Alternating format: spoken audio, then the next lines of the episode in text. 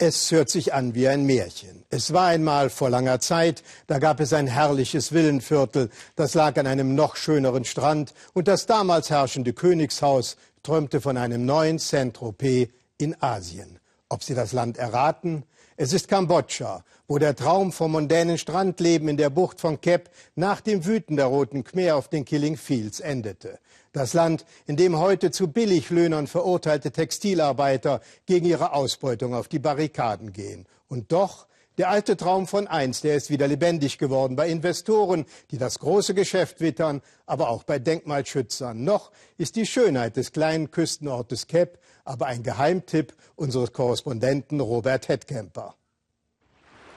Die nackte Meerjungfer verbreitet einen Hauch von Anzüglichkeit und darunter baden buddhistische Mönche.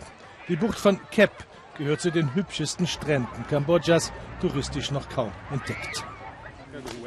Serge Remy führt uns zu den, wie er sagt, modernen Tempeln von Kambodscha. Die teils vom Dschungel überwucherten Bauten aus den 60er Jahren erinnern an ein anderes, modernes Kambodscha. Für deren Erhalt und Restauration hat Serge eine eigene Organisation gegründet. Dieses Haus gehörte einem Prinzen, sagte er. Er organisierte hier Rock'n'Roll-Partys, typischer 60er-Jahres-Stil.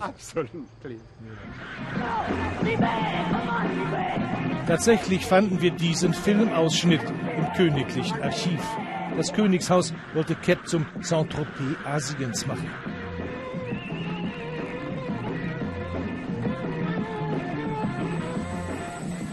Aber dann kamen Bürgerkrieg und Rote Khmer. Der Traum von Modernität endete auf den Killing Fields. Die Villen von Kep von ihren Eigentümern verlassen und von den Armen ausgeräubert verfielen. Es gibt viele solcher Ruinen in Kep, gebaut um die Mitte des vergangenen Jahrhunderts. Eine Renovierung ist teuer, oft sind die Besitzverhältnisse nicht geklärt. Serge Remy wirbt für den Erhalt der Bauten. Kambodschaner erkennen darin ihr modernes Erbe, sagt er. Modern wie Amerika. An der Uferpromenade von Kep ist eine weitere und wahrscheinlich populärere Attraktion von Kep zu besichtigen. Frauen bieten sie den Touristen an, frische Krebse.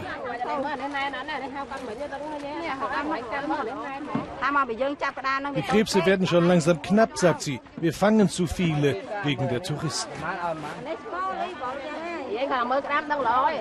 Noch kommen hauptsächlich einheimische Wochenendausflügler hierher, aber schon macht man sich Sorgen. In Kep fürchtet internationalen Touristenrummel.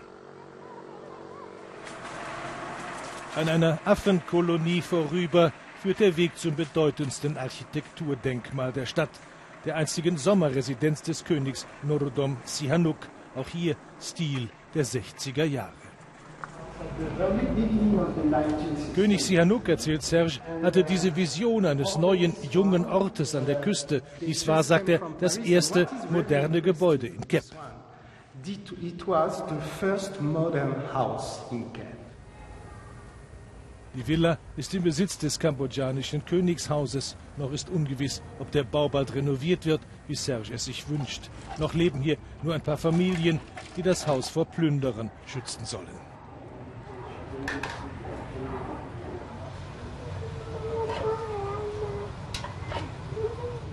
Ein renoviertes architektonisches Erbe und sanfter Tourismus als Perspektive für den kleinen Küstenort Kep ob dieser Wunsch in Erfüllung geht, hängt ab von den lokalen Behörden und der Regierung in Phnom Penh. Wenn man dort auf Massentourismus setzt, wäre der Traum von Kep bald zu Ende. Am Abend an der Uferpromenade treffen wir Familie Chin aus Phnom Penh. Sie gehört ganz offenbar zur noch dünnen Mittelschicht, die sich Urlaub leisten kann. Die Krebse von Kep, sagt er, sind die besten in ganz Kambodscha. Aber wenn zu viele Touristen herkommen, werden sie bald überfischt sein.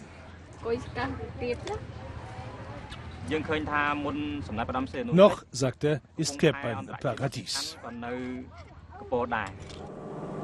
Knapp 50 Kilometer westlich von Kep führt eine neue Straße durch den Nationalpark von Bokor. Sie endet an diesem monströsen Prachtbau, Hotel und Spielcasino nach dem Geschmack chinesischer Gruppenreisen. So sieht es aus, wenn staatliche Planer hier auf Massentourismus setzen.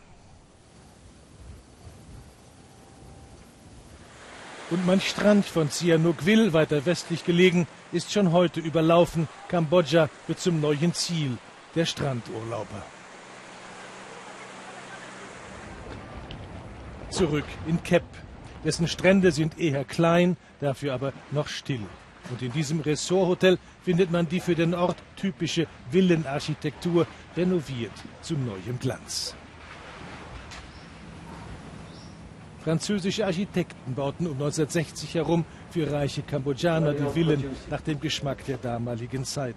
Ein belgischer Unternehmer machte jetzt ein Hotel daraus. Frage, war dieser Nierentischbaustil nicht lange verpönt? History always comes back. Geschichte wiederholt sich, sagt der Hotelbesitzer. Aber nur wenige respektieren die Geschichte dieses Landes. Selbst Kambodschaner, sagt er, halten wenig vom Renovieren alter Häuser. Sie fragen eher, warum baust du nicht neu und prächtig? An der Königsvilla von Kep hofft der Denkmalschützer auf die Zukunft. Kambodscha hat alte Tempel, aber auch die schöne Küste, sagt er. Und Kep also kann vom Massentourismus verschont bleiben, wenn vernünftig geplant wird. Vieles, sagt er, ist über die Jahre besser geworden im Land. Uh, Vielleicht geht er ja in Erfüllung, der Traum des alten Königs von Kep als dem Saint-Tropez von Asien.